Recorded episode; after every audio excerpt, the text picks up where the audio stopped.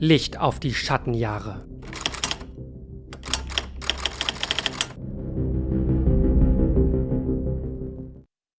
Hallo und herzlich willkommen zu Licht auf die Schattenjahre, der Christian Lindner Podcast Nummer 1 für Deutschland. Heute ist der 28.09.2020 und in dieser kleinen Pause habt ihr es schon gehört. Heute machen wir es mal ein bisschen anders, denn heute ist eine Bonusfolge. Heute ist eine Live-to-Tape-Bonusfolge. Das heißt, jede kleine Pause, jeder Versprecher, jeder Atmer und wenn die Katze vom Nachbarn maunzt, all das kommt ungefiltert und ungeschnitten direkt hier ins Recording rein. Warum machen wir das heute? Wir widmen uns nicht einem bestimmten Kapitel von Lindners Autobiografie wie sonst, sondern wir gucken uns beziehungsweise wir hören uns seine Rede auf dem FDP-Bundesparteitag an. Der war ja vor kurzem. Genau, und das Konzept der heutigen Folge ist einfach, dass wir uns diese, oder dass ich mir für euch diese Rede anhöre und immer, wenn mir was dazu einfällt, dann pausiere ich das und sag was dazu. Ähm, ich bin gespannt, wie das läuft. Wie gesagt, alles sozusagen live. Ähm, genau, also das ist eine Bonusfolge mit dem ganz normalen, mit dem ganz normalen Christian Lindner Autobiografie-Kram machen wir dann nächste Woche weiter. Das heißt, wer nur an der Story interessiert ist, der kann diese Folge gerne überspringen. Denn ich glaube, das ist wirklich vielleicht eher nur etwas für Leute, die sich wirklich ja sehr, sehr, sehr für FDP Details und so weiter interessieren.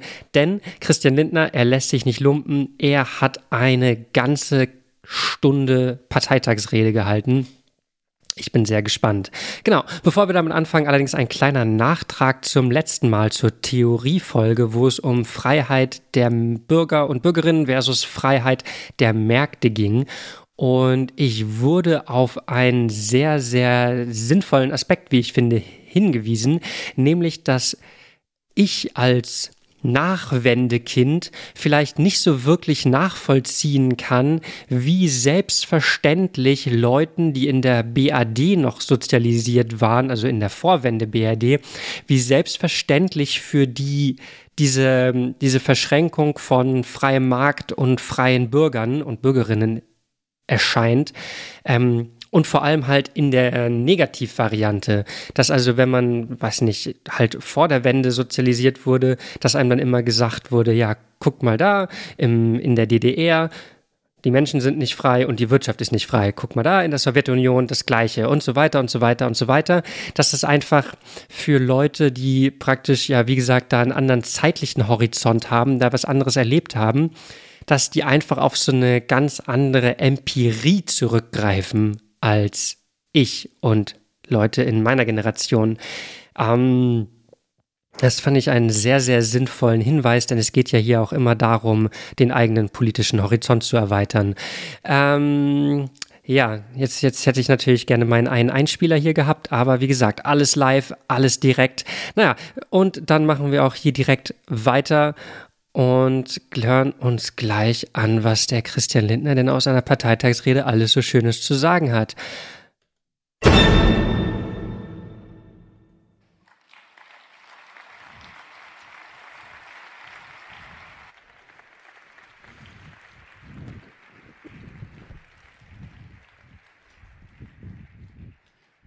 Oh, das habe ich, ich habe die ersten paar Minuten per äh, im Video gesehen. Und dieses dieses Knatschen, das man da im Hintergrund hört, das ist das weil Lindner so ein Studiomikro hat, das ist so ein, so ein Headset-Ding praktisch, das vor seinem Mund schwebt, aber jetzt gleichzeitig auf dem Weg von dem Zuschauerinnenraum oder wie das da auch bei dem Parteitag heißt, auf dem Weg zur Bühne ist und es einfach dieses Mikro an seiner Mund-Nase-Bedeckung reibt. Also das hier Corona-Sound Deluxe.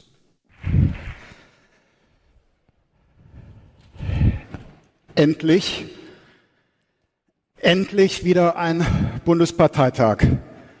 Liebe Parteifreundinnen und Parteifreunde, endlich wieder ein Bundesparteitag.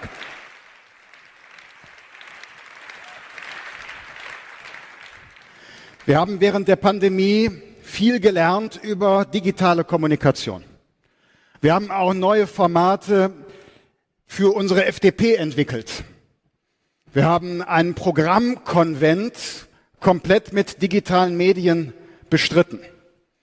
Vieles davon wird bleiben, weil es auch den Alltag und die Parteiarbeit komfortabler macht. Aber eins haben wir auch gelernt.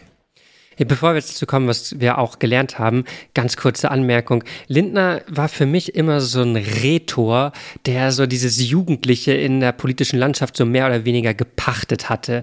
Der, wir erinnern uns, das habe ich hier auch vor einigen Folgen mal eingespielt, so die Wutrede oder so, wo er also wirklich, wo da wirklich noch Esprit durchkam. Und ich bin ein bisschen enttäuscht, ehrlich gesagt, dass, dass wir jetzt so eine Art Lindner hören, der ich weiß nicht, wie er da auf der Bühne steht, wir, wir hören es ja einfach nur, der, der so dieses leicht, leicht hochnäsig staatsmännische für sich auch ein bisschen gepachtet hat.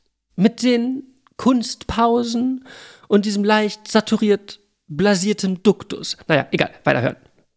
Die persönliche Begegnung das persönliche Gespräch, die Begegnung von Mensch zu Mensch, die ist eben nicht digitalisierbar und deshalb war es unverzichtbar, dass dieser Bundesparteitag stattfindet.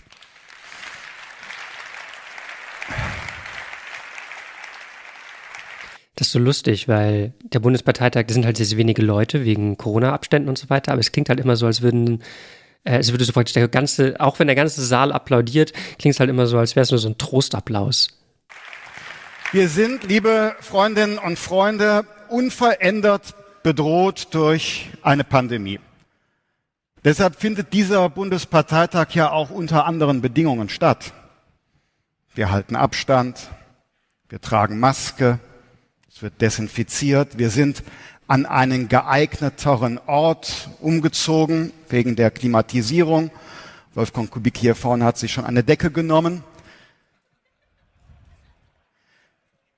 Der Check-in hat länger gedauert. Alles notwendige Maßnahmen, damit mit der Bedrohung einer Pandemie dennoch ein Bundesparteitag möglich ist. Diese logistische Herausforderung hat unsere Bundesgeschäftsstelle, hat das Hans-Dietrich-Genscher-Haus mit einem enormen Engagement gestemmt. Und deshalb will ich mich zu Beginn dieses Parteitags bei Ihnen und euch allen bedanken für die Umsicht und beim Team des Hans-Dietrich-Genscher-Hauses für die Organisation dieses Parteitags. Da ist da der 360-Grad-Liberalismus und erstmal hier Shoutout an die kleinen Leute, die das hier alles möglich gemacht haben. Das, das schafft doch Hoffnung, dass wir hier jetzt in, äh, in den nächsten 50 Minuten nicht nur Millionärs-FDP hören, sondern auch Leute, die so die, an, die, an die Angestellten, an die, an die Macher, auf der, an die Kleinräder denken. Und das ist, liebe Freundinnen und Freunde, das ist zugleich ja auch eine Botschaft es ist eine Botschaft, dass Gesundheitsschutz einerseits vereinbar ist mit demokratischem, mit gesellschaftlichem, mit wirtschaftlichem Leben. Von diesem Bundesparteitag geht das Signal auch, ihr auch in Zeiten der Pandemie kann es mit Umsicht einen veränderten Alltag geben. Und das ist ein gutes Signal an die Menschen in unserem Land. Völker der Welt, schaut auf diesen Lindner. Der erste Lockdown war notwendig. Wir haben ihn ja auch mitgetragen. Im Deutschen Bundestag haben wir als Freie Demokraten sogar mit als Erste vorgeschlagen, das öffentliche Leben kontrolliert herunterzufahren, zu einem Zeitpunkt, als in Bayern, selbst in Bayern, die Schulen noch offen waren. Dieser Lockdown hat allerdings auch einen Preis gehabt. Ich rede jetzt noch nicht von Wirtschaft sondern von Menschen. Die Einschränkungen der Freiheit, die haben Gesichter. Liebende Menschen wurden getrennt, weil unverheiratete Paare, die in unterschiedlichen Ländern gewohnt haben, über Monate nicht zusammenkommen konnten. Die Freiheitseinschränkungen, die haben Gesichter. Zum Beispiel das meiner Oma. 91 Jahre alt, lebt in einem Pflegeheim. Sie ist es gewohnt, dass jede Woche mehrfach Familienangehörige kommen, um sie zu besuchen. Während der Pandemie war das nicht möglich. Und an wie vielen Stellen haben dann unsere Großmütter und Großväter sich einsam gefühlt. Wie viele Menschen, die vielleicht die Situation hochbetagt gar nicht mehr genau nachvollziehen konnten, wie viele Menschen blieben mit ihren Ängsten ungetröstet. Ich bin gespannt, wer jetzt noch die Kurve kriegt. Von auf der einen Seite, wir waren als Erste dafür, die Freiheiten einzuschränken und das öffentliche Leben herunterzufahren. Dann weiter zu so diesen, diesen, wie soll man sagen, Tierjerker-Stories, wo man einfach so ein bisschen schlechtes Gefühl und auch die Menschen haben soll. Und wir das jetzt wieder ummünzt auf entweder, ja, das war richtig und toll, dass wir das als, dass wir das als Erste gemacht haben, oder wird das jetzt noch so ein Diss zur Regierung? Und deshalb, liebe Freundinnen und Freunde, ein zweiter Lockdown auch in diesem Herbst darf sich nicht wiederholen. Wir dürfen niemals wieder zulassen, dass unsere Eltern und Großeltern in Pflegeeinrichtungen vereinsamen. Ah, ist doch Unsinn. Come on. Also erst sagt er hier mit stolz geschwellter Brust, wir waren die Ersten und jetzt sagt er, wir dürfen das nie wieder zulassen, weil das so schrecklich war. Niemals wieder.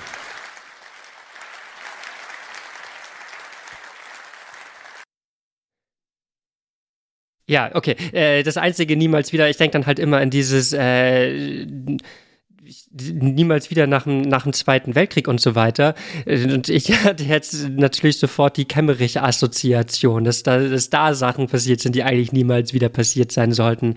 Aber weiß nicht, vielleicht ähm, äh, mal sehen, wie lange das dauert, bis man diese, bis man dieses instinktive Kämmerich-Bashing in allen möglichen FDP-Situationen aus dem System hat. Oder vielleicht, ob das überhaupt wünschenswert ist, das jemals zu vergessen.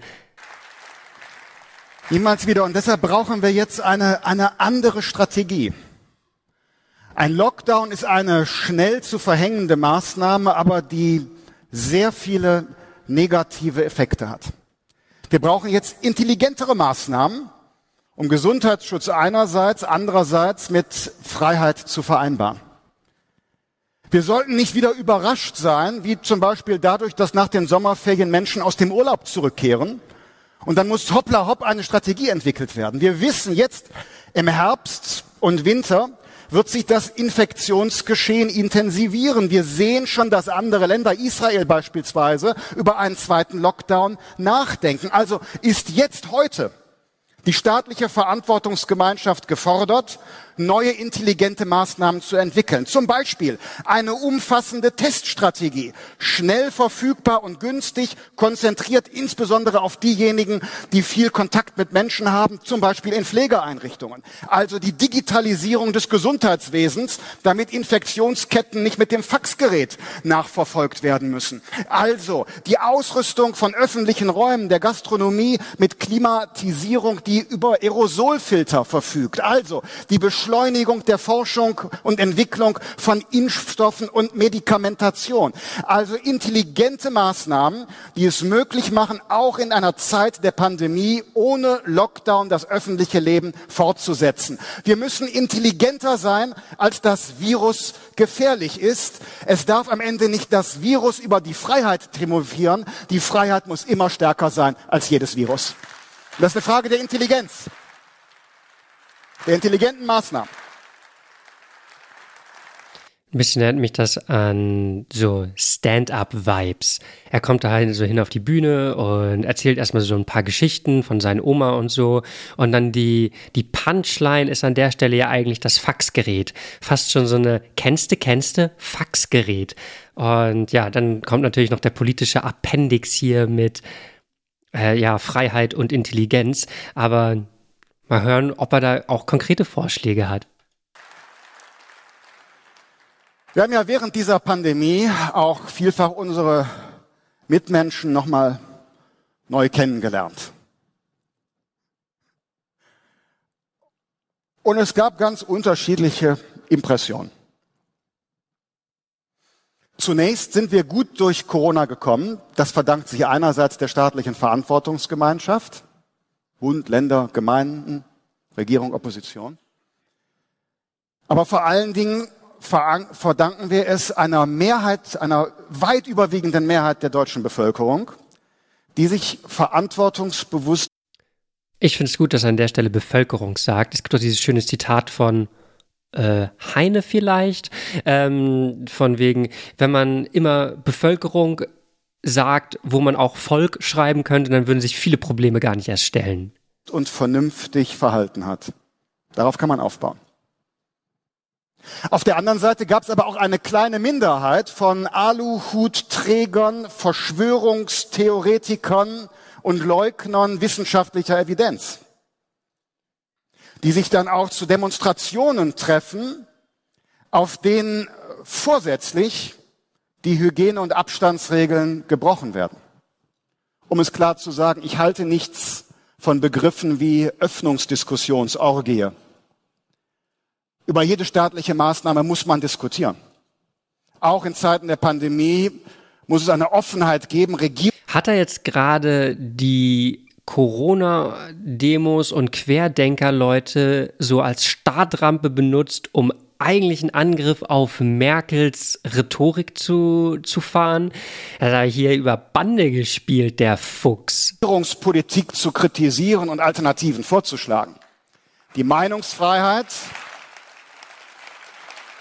Meinungsfreiheit!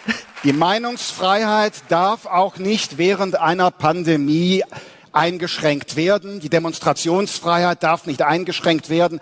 Nicht rhetorisch, nicht rechtlich. Aber, liebe Freundinnen und Freunde, zur Meinungsfreiheit gehört auch Verantwortung. Die Verantwortung dafür, Auflagen bei Hygiene und Abstand zu achten, damit man nicht nur sich selbst nicht, sondern auch uns alle nicht gefährdet. Zum Demonstrationsrecht gehört auch die Verantwortung darauf zu achten, neben wem demonstriere ich eigentlich hier. Das wird mir doch irgendwann auch möglicherweise spanisch vorkommen. Ich hoffe, dass das wirklich nur das Vorspiel ist. Ähm, Im Moment ist es ja einfach nur Abhaken von den großen Punkten. Meinungsfreiheit, Freiheit überhaupt, Intelligenz, Wirtschaft kam schon vor und so weiter. Und natürlich jetzt Verantwortung. Aber ich bin ein bisschen enttäuscht, dass sich hier Brandredner Christian Lindner dafür entschlossen hat, die, die, die Eröffnung praktisch mit diesen ganzen, ja, sagen wir mal so, Low-Hanging Fruits zu, zu machen, dass er hier sich die, sich die einfachen Ziele rauspickt, um da seine, um da praktisch so dieses FDP-Begriffspanorama jetzt so langsam aufzubauen. Ist ja, ist immer ein bisschen lasch, wenn man da so mit radikal unkontroversen Themen auf die Bühne geht. Das muss einem, das muss einem doch irgendwann spanisch vorkommen. Man will sich für eine andere Strategie, eine andere Krisenstrategie des Gesundheitsschutzes einsetzen und findet sich in einer Gesellschaft wieder von Menschen, die mit Reichskriegsflaggen, Reichsflaggen unterwegs sind und unser Parlament stürmen wollen. Spätestens da muss ein demokratisches Immunsystem angehen, liebe Freundinnen und Freunde. Man kann über alles diskutieren. Man kann man kann, man muss über alles in der Demokratie diskutieren können. Aber man kann sich nicht auf die Meinungsfreiheit des Staats, des Grundgesetzes berufen und dann neben der Flagge stehen, die auf einen ganz anderen autoritären Staat vorher verweist. Und wenn eins sakrosankt sein muss, dann das Symbol unserer parlamentarischen Demokratie, nämlich der Deutsche Bundestag selbst. Also das gab's.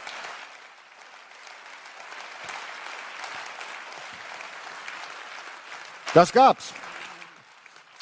Während der Pandemie gab es aber auch gelebte Solidarität im Alltag. Verschiedentlich wird ja gesagt, unser Land sei vereinzelt und sozial erkaltet. Ich habe das nicht finden können.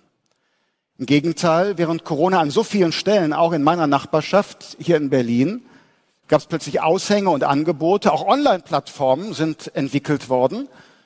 Da haben sich jüngere Menschen angeboten, für die älteren oder gesundheitlich bedrohten Einkäufe zu erledigen. Das war gelebte Mitmenschlichkeit im Alltag jenseits der professionellen Hilfe eines Sozialstaats. Dafür kann man individuell dankbar, dafür kann man als Gesellschaft aber auch gemeinsam Stolz empfinden. Und, naja, es gab auch. Ja, es ist einfach sehr naheliegend. Wenn wir alle verantwortlich sind, dann brauchen wir den Sozialstaat ja gar nicht. Manche Charakterstudie, es gab auch manche Charakterstudie an der Obsttheke im Supermarkt, wenn die Maske etwas verrutscht war, dann gab es Mitmenschen, die haben nicht einen freundlichen Hinweis gegeben, sondern die haben in diesen Situationen ihren inneren Hilfs-Sheriff entdeckt und haben sich gefreut, ihr Gegenüber mal richtig zusammenstauchen zu können. Und manchmal ging das bis an die Grenze des Denunziantentums. Kein gutes Charakterbild. Mein Vorschlag ist, liebe Freundinnen und Freunde, lassen wir doch Verschwörungstheorien und Leugner wissenschaftlicher Erkenntnis. Lassen wir doch individuelle Fahr Ich finde es hier total spannend, denn die FDP ist ja eigentlich in ihrem Selbstbild immer so eine Partei, die auf diese ähm, Debattenkultur, auf das Rationale, auf das Intelligente, wir haben es ja gerade ganz laut gehört, ähm, pocht. Aber so, wenn man so praktisch an diesem Lack kratzt und so praktisch das Fundament darunter anguckt, da ist Lindner ja selber auch sehr explizit, dass da für ihn dann sowas wie ein Lebensgefühl steht und keine, keine Inhalte oder so. Und in diesem Fall jetzt auch wieder, da ist ein Charakterbild am, was da was für ihn die Fundament, das Fundament des Ganzen ist. Also, dass diese FDP-Politik sich ja irgendwie dann doch wieder auf so, ja, auf so sehr, sehr normative Sachen einfach beruft, wie ich möchte, dass die Leute so schlau sind, wie ich mir das vorstelle, und ich möchte, dass die Leute so ticken, wie ich mir das vorstelle. Das ist ähm, auch noch so eine, eine, eine der kleinen Aporien des Lind, der, der Lindnerologie, an der wir uns noch vielleicht in der Zukunft ein bisschen abarbeiten müssen. Lässigkeit und auch Denunziantentum hinter uns. Aber die guten Eigenschaften, die wir während Corona erlebt haben, die Eigenverantwortung und Vernunft, die guten Eigenschaften wie die gelebte Solidarität im Alltag, lasst uns die doch mitnehmen. Wir haben doch positive Erfahrungen gemacht. Welch beeindruckende Reserve an Flexibilität hat unser Land gezeigt. Über Jahre haben sich Menschen erhofft, ins Homeoffice wechseln zu können. Und immer war das problematisch wegen der Arbeitsstättenverordnung, die zu Hause auch noch den Neigungswinkel der Schreibtischlampe prüft. Jetzt kam Corona und von einem Tag auf den anderen wurden die Belegschaften ins Homeoffice geschickt und alles klappte. Welch beeindruckende Flexibilität hat unser Land gezeigt. Vernunft, Eigenverantwortung, Solidarität, Flexibilität. Wenn wir das aus Corona mitnehmen in die Zeit danach, dann wird unser Land gestärkt aus dieser Krise hervorgehen vorgehen. Liegt in unserer Hand. Ja, das habe ich ja schon vor ein paar Wochen prophezeit, dass stärker aus der Krise das Ticket sozusagen ist, dass sie jetzt bis zur Bundestagswahl irgendwie, irgendwie fahren wollen. Hm. Es liegt in unserer Hand. Vom Homeoffice haben viele geträumt. Jetzt muss die Kamera nachkommen. Tut mir leid, aber es ist so eine Einladung hier gewesen. Ich weiß, es ist für euch jetzt schwierig, ähm, aber ihr schafft das. Viele haben geträumt vom, sehr gut, äh, viele haben geträumt vom Homeoffice. Geliefert wurde aber nicht Homeoffice. Geliefert wurde an vielen Stellen Homeoffice plus Homeschooling. Und das war etwas ganz anderes, als die Menschen sich vorgestellt haben. Und das war für viele Familien auch eine Belastung. Wir haben hier in unserem Land ohnehin das Problem der Spaltung in diejenigen, die über einen familiären Hintergrund verfügen, der auch eine gelingende Bildungsbiografie ermöglicht und auf der anderen Seite Familien, die nicht über diesen Hintergrund verfügen. Weshalb nirgendwo sonst bei den entwickelten Wirtschaftsnationen die Herkunft aus dem Elternhaus stärker den Lebensweg bestimmt. Ich halte das übrigens für den größten Gerechtigkeitsskandal unseres Landes, dass nicht Fleiß und Talent, sondern der Zufall der Geburt über den Lebensweg entscheidet. Und das hat sich das hat sich während der Pandemie noch verstärkt. In manchen Familien gab es die Möglichkeit, ausgefallenen Unterricht aufzufangen, am Küchentisch. In den Familien, wo nicht Deutsch gesprochen wird, fiel das ungleich schwerer. Und auch, in auch das sind jetzt wieder so Sachen, wo man den Eindruck bekommt, wenn man in den letzten paar Monaten auch nur so ein bisschen Zeitungsüberschriften durchgeblättert hat, dass man alle Talking Points schon kennt.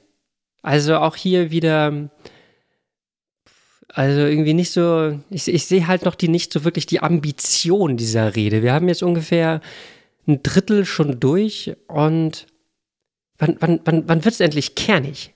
In anderen Familien, in welche Verlegenheit kamen Eltern? Auch vielleicht gegenüber den eigenen Kindern offenbaren zu müssen, dass der Unterrichtsstoff Mathematik Klasse 8, Klasse 9 doch vielleicht selbst schon etwas länger zurückliegt. In welche Verlegenheiten kamen Familien dort?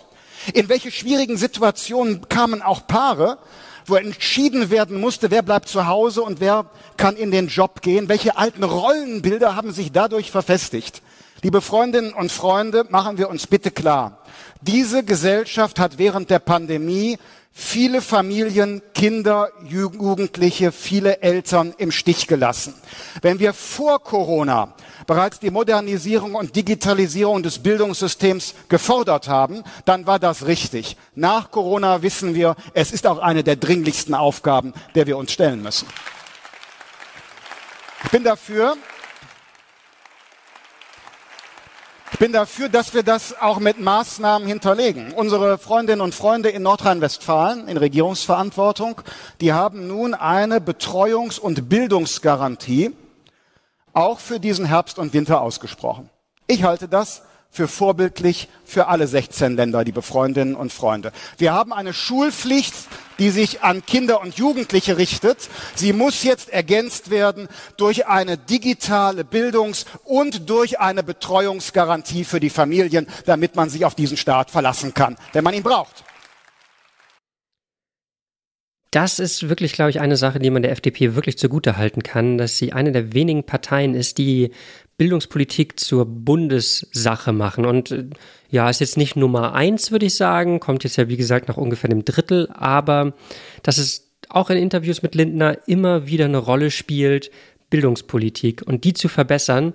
Ähm, ja, ich weiß nicht. Ich komme aus Hamburg. Ich, äh, als ich Abi gemacht habe, das war gerade so eine Zeit, wo, wo große Experimente in der Schulpolitik gemacht wurden also auf Landesebene natürlich. Und ich hatte immer so den Eindruck, dass man, dass, dass wir Hamburger Schüler und Schülerinnen so ein bisschen von der großen Politik alleine gelassen worden sind und dass auch so die Bildungspolitik innerhalb des Landes dann so ja eher egal, kann irgendjemand machen.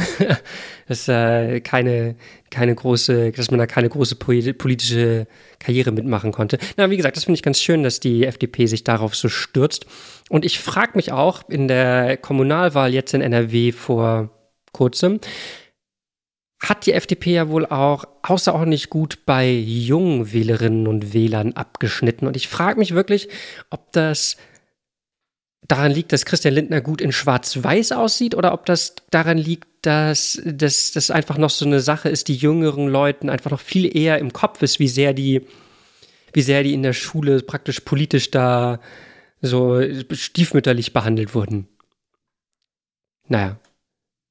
Hier, also sagen wir mal, große, große, großer Bonuspunkt hier für Lindner. Allerdings auch das wieder auf so eine Betreuungsgarantie. Ja, wie soll das aussehen? Keine Ahnung. Ich habe das Gefühl, er, er drückt sich noch so ein bisschen um die, um die Sachen rum, auf die er festgenagelt werden könnte. Es sind, es sind doch keine, keine wirklichen Bekenntnisse da. Und das erfordert Investitionen. Das wird Investitionen erfordern. Das ist ein gesamtgesellschaftliches Projekt. Das erfordert eine echte Prioritätensetzung, liebe Freundinnen und Freunde. Eine Prioritätensetzung, die auch jetzt schon hätte erfolgen können. Ich mache es nun mal an dem Beispiel der Mehrwertsteuersenkung fest. Jetzt hat die Große Koalition entschieden, für einige wenige Monate die Mehrwertsteuer um ein paar Punkte zu senken. Und danach wird sie wieder erholt, erhöht. Ich bin im Zweifel, ob davon jetzt nun wirklich ein so starker Wachstumseffekt ausgeht, das nicht ein Vorzieheffekt dann ist. Was man sicher weiß, ist, davon geht viel Bürokratie aus, weil IT muss gewechselt werden, Kassen müssen einmal so, einmal so programmiert werden. 20 Milliarden Euro. Was hätte man mit 20 Milliarden Euro, was hätte man damit bewirken können? Mit 20 Milliarden Euro, liebe Freundinnen und Freunde, hätten wir alle 35.000 Schulen in Deutschland ans Breitbandnetz anschließen können. Mit dem Geld hätten wir zugleich auch noch an allen 35.000 Schulen das modernste und schnellste WLAN einrichten können. Es wäre noch Geld übrig geblieben. Also ich wette, es wäre noch Geld übrig geblieben, um die Klos zu sanieren. Das ist nämlich immer so, das, das kommt dann nämlich auch noch immer darauf zu sprechen um an allen 35.000 Schulen die Lehrerinnen und Lehrer stärker zu coachen und zu qualifizieren für digitale Didaktik und sie mit einem eigenen Notebook auszustatten. Und es wäre immer noch Geld übrig geblieben, um an allen 35.000 Schulen die Kinder und Jugendlichen aus bedürftigen, finanziell schwächeren Familien mit einem eigenen digitalen Endgerät auszustatten. Und es wäre immer noch Geld übrig geblieben, um an allen 35.000 Schulen die Toiletten zu sanieren, weil auch gesagt. das zum Respekt vor Kindern und Jugendlichen gehört gehört. Nur mit der Mehrwertsteuersenkung. Und liebe ja, aber das ist natürlich mit der CDU nicht zu machen. Was? Wir sollen 20 Milliarden Euro in den Nachwuchs investieren? Was, was, was soll das denn? Freundinnen und Freunde,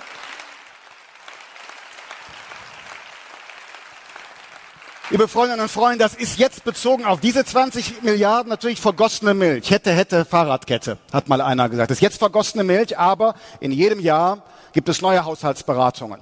In jedem Jahr können neue Schwerpunkte getroffen werden.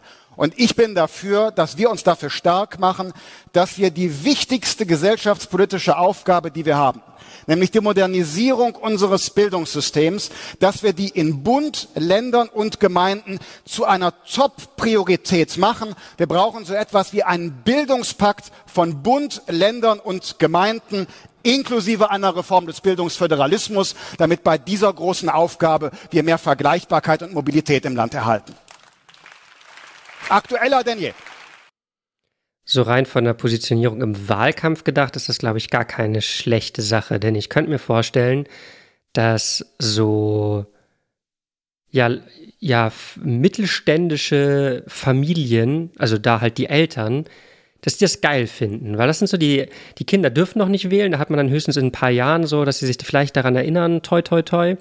Aber also der, der Wut von mittelständischen Eltern über das Schulsystem ist, glaube ich, nicht zu, nicht zu unterschätzen. Vielleicht, vielleicht kann er hieraus ja wirklich Kapital schlagen.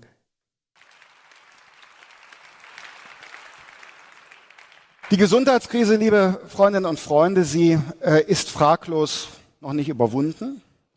Aber Corona scheint mir heute beherrschbar zu sein. Er ist recht, wenn wir eine kluge Krisenstrategie jetzt für den Herbst und Winter etablieren. Ich sorge mich nicht erst seit äh, heute um die wirtschaftlichen Folgen der Pandemie. Wir müssen Acht darauf geben, dass nicht irgendwann die wirtschaftlichen Risiken größer werden, als die gesundheitlichen Risiken waren.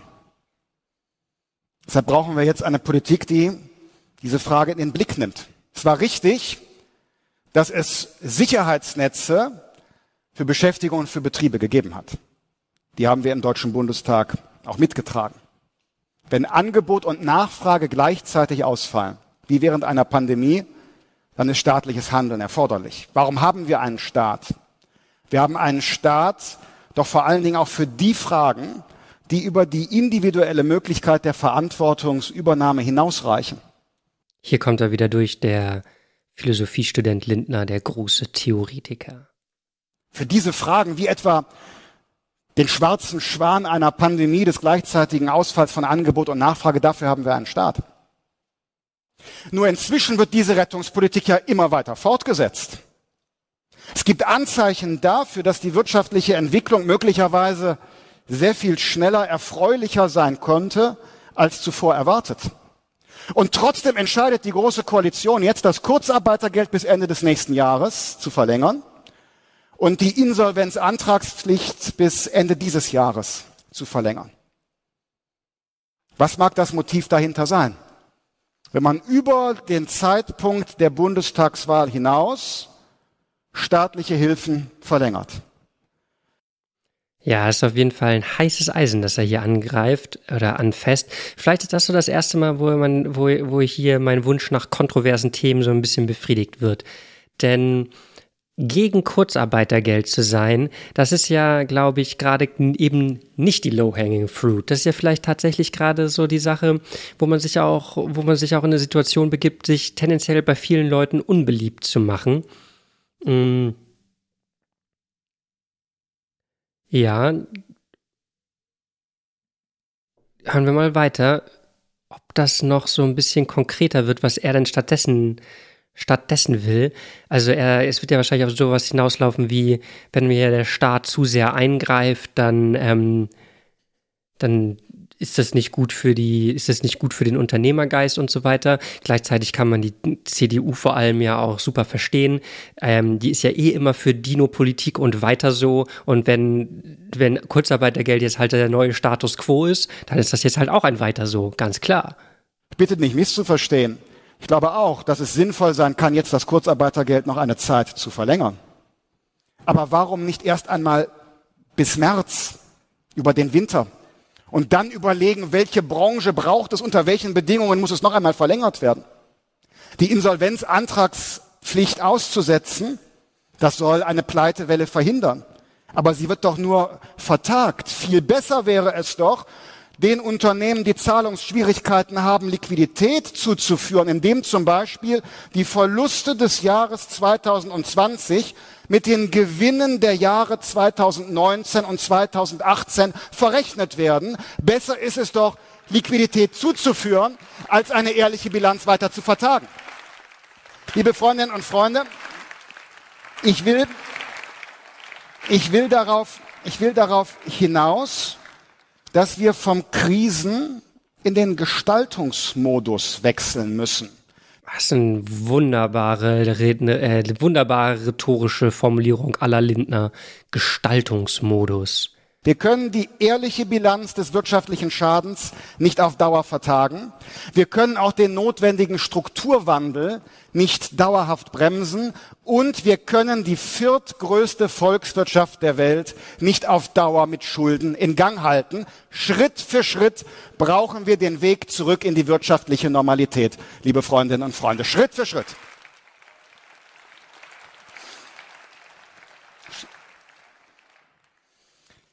Genau diesen Schritt in die wirtschaftliche Normalität, den sehe ich bei der Großen Koalition indessen nicht. Ihr habt das gelesen, Olaf Scholz plant für das nächste Jahr mit 96 Milliarden Euro. Etwa die gleiche Summe kommt noch hinzu, wenn man unsere Haftungsverpflichtungen auf der europäischen Ebene dazu nimmt. Zum Vergleich. Im Krisenjahr 2010, nach der Finanzkrise, hat der Bund auch Schulden aufgenommen, aber äh, es waren 44 äh, Milliarden. Jetzt sind es fast fünfmal mehr an öffentlicher Verschuldung als seinerzeit. Man hat auch das Gefühl, dass die Staatsverschuldung inzwischen zu einer Art Philosophie verklärt wird. Ja, also nicht nur verklärt. Also hier muss Lindner, da wird er jetzt wieder seinem philosophischen Ausbildungsding überhaupt nicht gerecht. Also es gibt ja es gibt ja durchaus Theorien, die Staatsverschuldung halt ganz anders sehen als zum Beispiel persönliche Verschuldung. Und es ist ja tatsächlich eine neue Theorie, mit der da, mit der da gewirtschaftet wird. Es gibt ja die, es gibt ja die Leute, die sagen, wenn man Staatsschulden sowie persönliche Haushaltsschulden denkt, dann ist man einfach komplett auf dem Holzweg. Und ja, ich denke mal, so ein Stichwort, dass das da irgendwie immer rumgeistert ist, New Monetary Theory oder sowas in der Richtung. Aber dass man einen Staat nicht wie einen Privathaushalt führen muss, das, das sollte doch eigentlich bei der FDP angekommen sein. Die sind doch, die, ja, egal. Olaf Scholz rühmt ja die Möglichkeiten, dass nun auch die Europäische Union Schulden äh, machen kann. Man hat das Gefühl, manche haben darauf gewartet. Machen wir uns aber klar, dauerhaft die Schuldenbremse zu brechen, machen wir uns klar, dauerhaft auch die Maastricht-Kriterien zu brechen. Das ist keine solide Haushaltspolitik, die auf Zukunft angelegt ist. Irgendwann wird jemand für diese Schulden zahlen müssen. Entweder durch die geringe Handlungsfähigkeit des Staates, durch die Erhöhung von Steuern. Die amerikanische Notenbank spricht schon von der Rückkehr der Inflation, liebe Freundinnen und Freunde. Solide Staatsfinanzen stärken nicht nur die Handlungsfähigkeit und Krisenfestigkeit des Staates. Solide Staatsfinanzen und der Verzicht auf immer neue höhere Schulden, das ist auch die beste Investition in zukünftiges Wachstum und es verhindert, dass die Staatsschulden von heute ein Verarmungsprogramm für die Mittelschicht morgen werden. Und deshalb brauchen wir diese Rückkehr.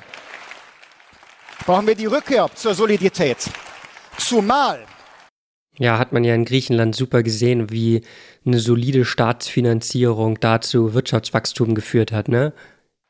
Zumal sich doch diese hohe Staatsverschuldung nicht ergibt aus äh, allein den Corona-Folgen.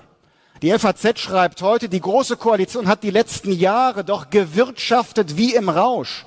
Rentenpaket hier, Subvention da, Leistungsausdehnung dort. Schon auch ohne Corona wäre der Staat an Grenzen seiner Finanzierungsmöglichkeiten gekommen. Die Sozialversicherungsbeiträge werden auf über 40 Prozent in den nächsten Jahren steigen.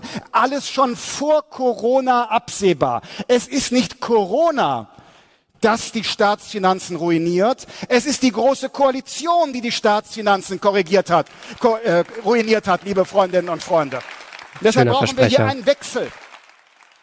Einen Wechsel. Handlungsnotwendigkeiten, schreibt Olaf Scholz, gäbe es ab dem Jahr 2022, also nach der Bundestagswahl. Liebe Freundinnen und Freunde, Handlungsnotwendigkeit, das ist jetzt das neue Wort für Steuererhöhung, was nach der Bundestagswahl dann enthüllt werden wird nach einem Kassensturz. Ich glaube aber nicht, dass unser Staat in Wahrheit ein Einnahmeproblem hat. Im vergangenen Jahr hat dieser Staat bei Rekordbeschäftigung und niedrigster Arbeitslosigkeit zum ersten Mal über eine Billion Euro für soziale Ausg Aufgaben aufgewandt. Die öffentlichen Haushalte sind immer weiter gestiegen. Nur die Anforderungen an den Staat und die Beschlüsse der Politik, die waren immer schneller, als die Volkswirtschaft in der Lage war, Wohlstand zu erwirtschaften. Und genau das müssen wir durchbrechen. Wir brauchen eine auf Solidität angelegte Politik. Heißt das, wenn man ihm hier jetzt genau zugehört hat, dass trotz Rekordbeschäftigung kein Wohlstand erwirtschaftet wurde? Ist es nicht eine Bru ist es nicht so eine Art Bruch mit einer dieser neoliberalen Grundüberzeugungen, dass man die Leute einfach nur in den Arbeitsmarkt reinbringen muss und dann läuft das und dann regelt sich der Markt von selber und wenn sie ja verantwortungsvoll und fleißig sind, dann kriegen sie halt Trickle-Down-mäßig schon genug ab. Also da, da, da da, da würde ich gerne noch nachhaken. Schade, dass man keine Zwischenfragen stellen kann. Es kann nur das beschlossen werden, wo. Obwohl auf der anderen Seite, auf dem YouTube-Video hiervon ist noch kein einziger Kommentar.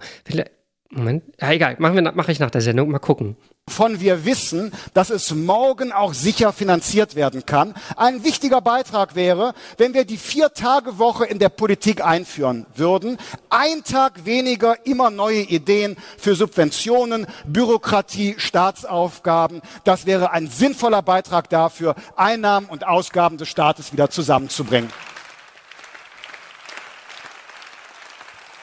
Und das wird das habe ich nicht verstanden. Also die Politiker sollen weniger arbeiten, damit sie weniger dumme Ideen haben. Eine politische Richtungsfrage sein. Das wird eine politische Richtungsfrage sein. In Hessen hat die dortige schwarz-grüne Koalition die in diesem Jahr erstmals wirksame Schuldenbremse sofort für die ganze Legislaturperiode von vier Jahren aufgehoben und bilden jetzt ein Schuldensonder in Anführungsstrichen Vermögen. Heute sagt ein Politiker äh, der Grünen, es brauche eine politische Garantie, dass nach der Krise nicht etwa wieder ein Sparkurs eingeleitet wird. Schon heute fordert also ein Politiker der Grünen, dass zukünftig auf Haushaltskonsolidierung verzichtet werden soll. Ähm, es geht aber nicht ums Sparen, sondern es geht darum, dass der Staat mit seinem Einnahmeportfolio auskommt. Liebe Grüne, Nachhaltigkeit hat nicht nur etwas mit Klimaschutz zu tun. Nachhaltig müssen auch die Staatsfinanzen organisiert sein. Das ist für uns gleichermaßen Anspruch.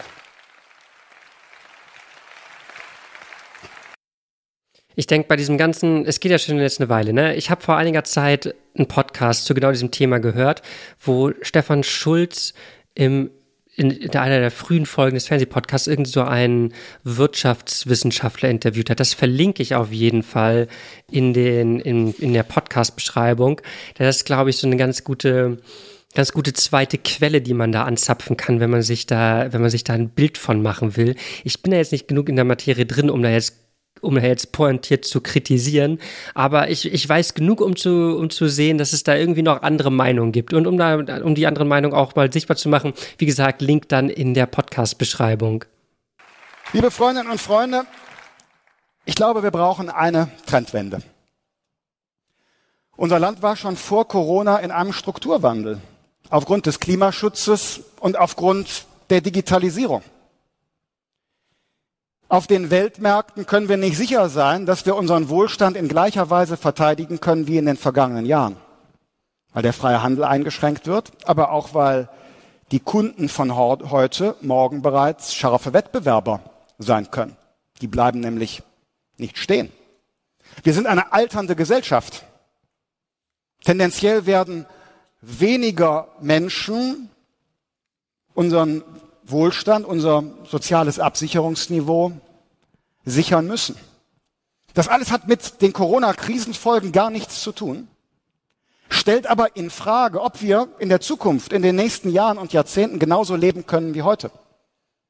Wir kommen aus einer Zeit, in der es 40 Quartale in Folge Wachstum in Deutschland gab. Manche können sich Rezessionsszenarien überhaupt gar nicht mehr vorstellen. Die Gruppe der heute Anfang 20-Jährigen, die kennen gar nicht wirtschaftlichen Einbruch als aktive Beobachter des politischen und des wirtschaftlichen Geschehens. Und nun kommen wir in eine Situation, wo das Geschäfts Spannend ja auch, dass gerade diese Gruppe, die er anspricht, die heute Anfang 20-Jährigen, häufig auch diejenigen sind, die bei Fridays for Future mit auf der Straße stehen und praktisch so Schrumpfwirtschaft oder, weiß nicht, Post-Growth Economy, sowas in der Richtung fordern.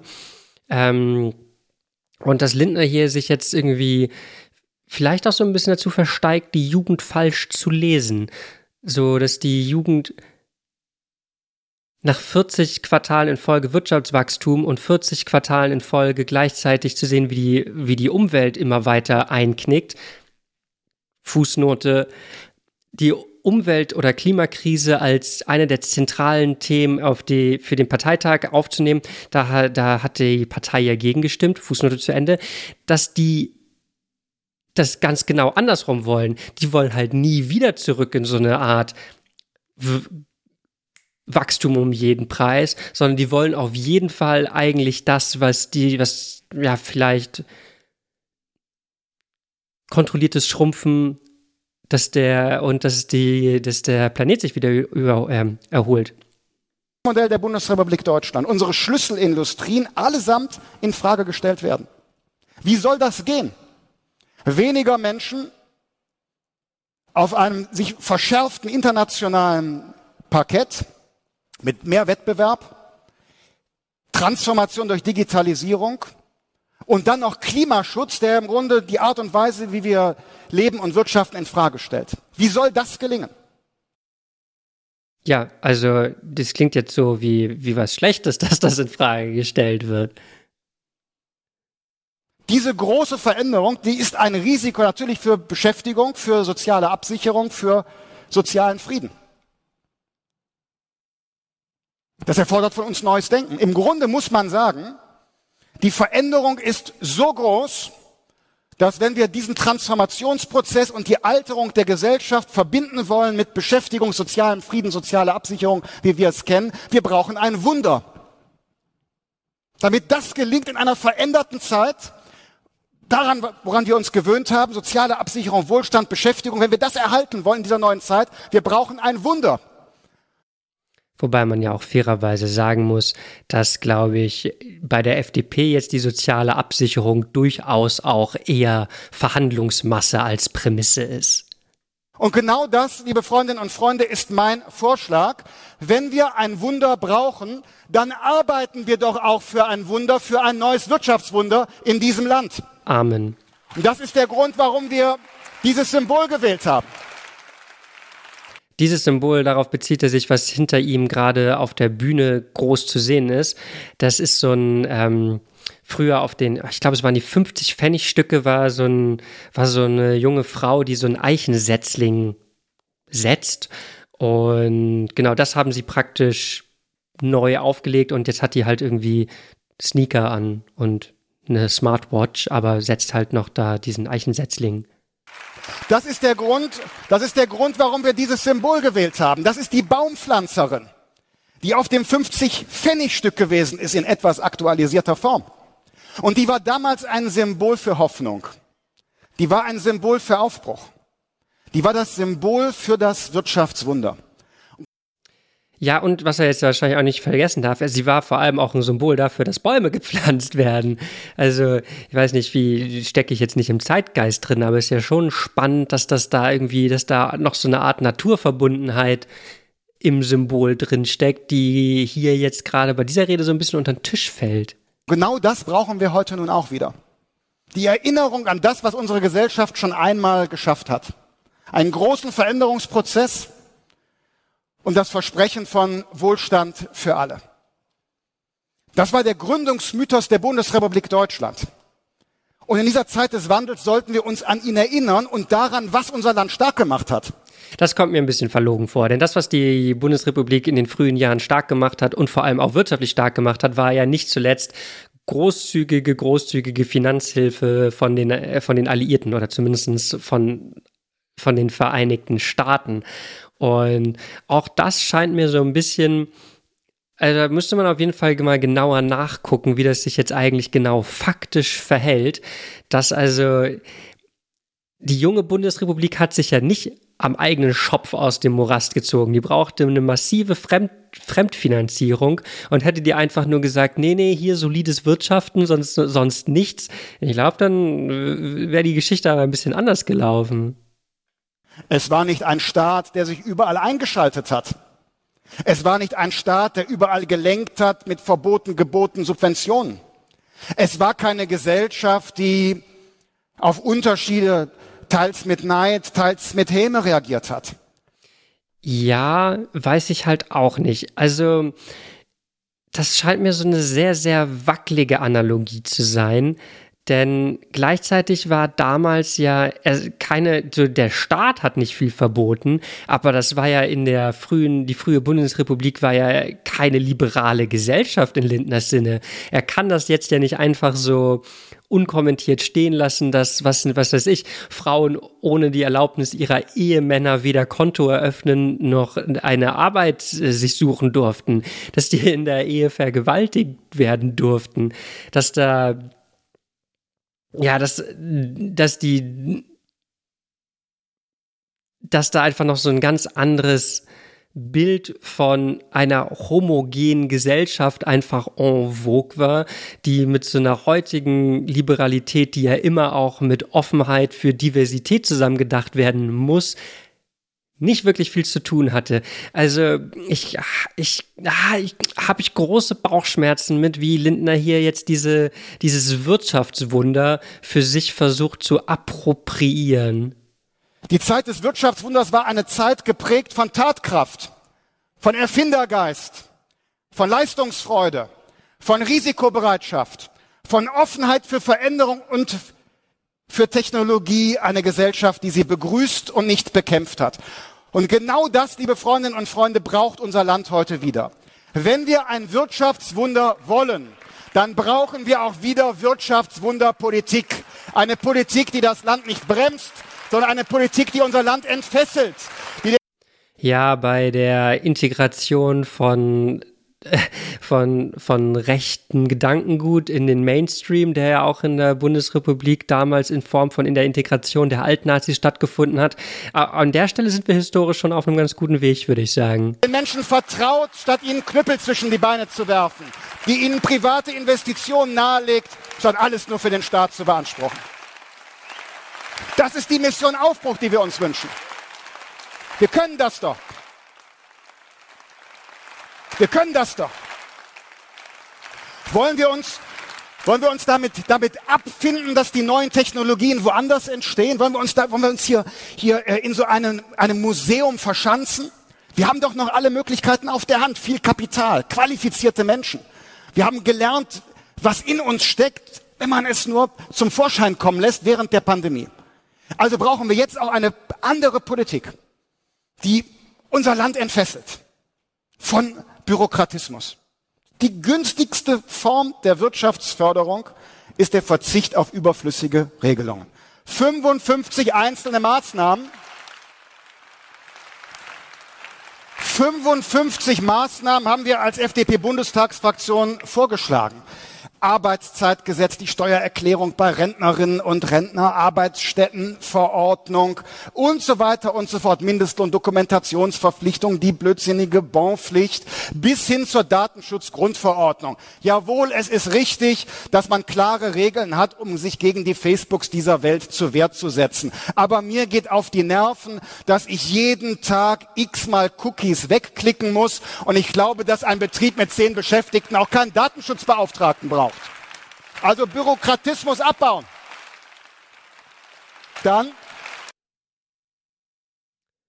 Ja, das mit dem Cookies wegdrücken, das ist natürlich schon, das ist natürlich schon eine Zumutung, muss man schon sagen. Aber da könnte sich doch hier jetzt direkt mal jemand entfesseln und irgendein, äh, irgendein Plugin bauen, das das einfach automatisch macht. Wo ist denn das entfesselte Deutschland? Wo ist denn der Tatendrang? Dann, liebe Freundinnen und Freunde, selbstverständlich brauchen wir auch eine Steuerreform. Ich habe neulich in irgendeiner äh, Zeitung gelesen, bei einem Leitartikel, ja, selbst die FDP traue sich nicht mehr, eine Steuerreform äh, zu fordern, Steuerentlastungen, das, da sei selbst die FDP nicht mutig genug. Doch, sind wir.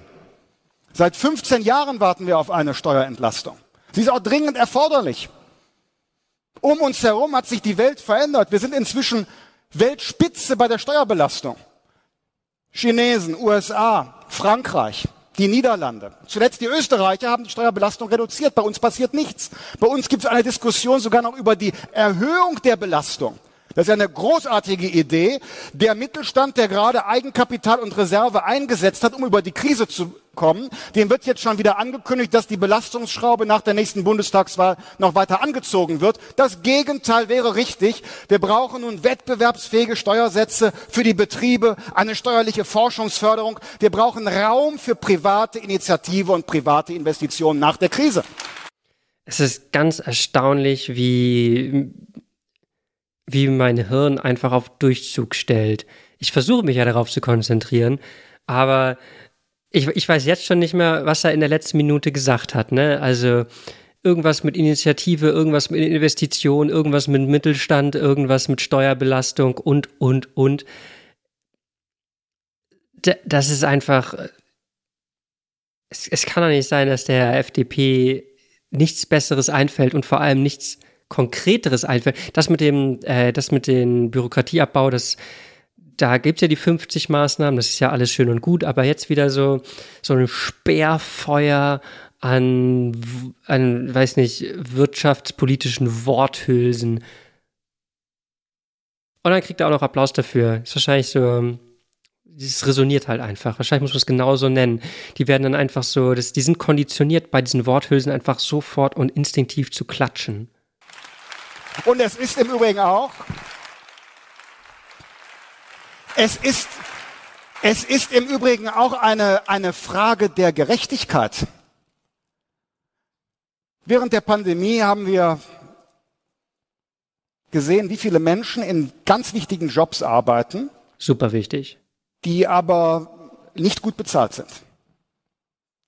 Die Kassiererin im Supermarkt, Pflegekräfte, die Menschen, die in der Müllentsorgung tätig sind, viele andere mehr. Viele für unser Zusammenleben wichtige Berufe, die aber nicht gut bezahlt werden. Jetzt gibt es gegenwärtig Tarifverhandlungen im öffentlichen Dienst. Verdi fordert 4,8 Prozent. Ich mische mich da nicht ein. Das müssen Arbeitgeber und Gewerkschaften untereinander verhandeln. 4,8, ja, Partei der Tarifautonomie. 4,8 Prozent. Und da mag sich jetzt manche Erzieherin, das sind ja die, die davon betroffen sind, äh, mancher Pfleger freuen, 4,8 Prozent, wenn das käme. Das ist ja mal eine ordentliche Verbesserung der eigenen finanziellen Situation. Sehr gespannt, Wenn das, das was Verdi da verhandelt, tatsächlich durchkäme, wird sich mancher wundern.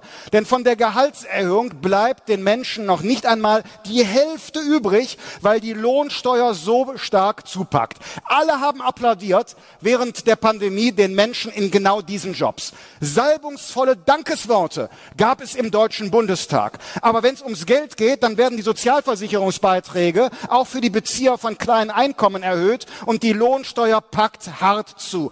Deshalb, liebe Freundinnen und Freunde, wer es wirklich ernst meint mit dem Respekt gegenüber genau diesen Berufsgruppen, der schafft auch einen Respekttarif bei der Lohnsteuer und senkt genau für diese Menschen die Belastung ab, denn davon können die Menschen sich wirklich was kaufen und bekommen nicht nur Applaus gespendet.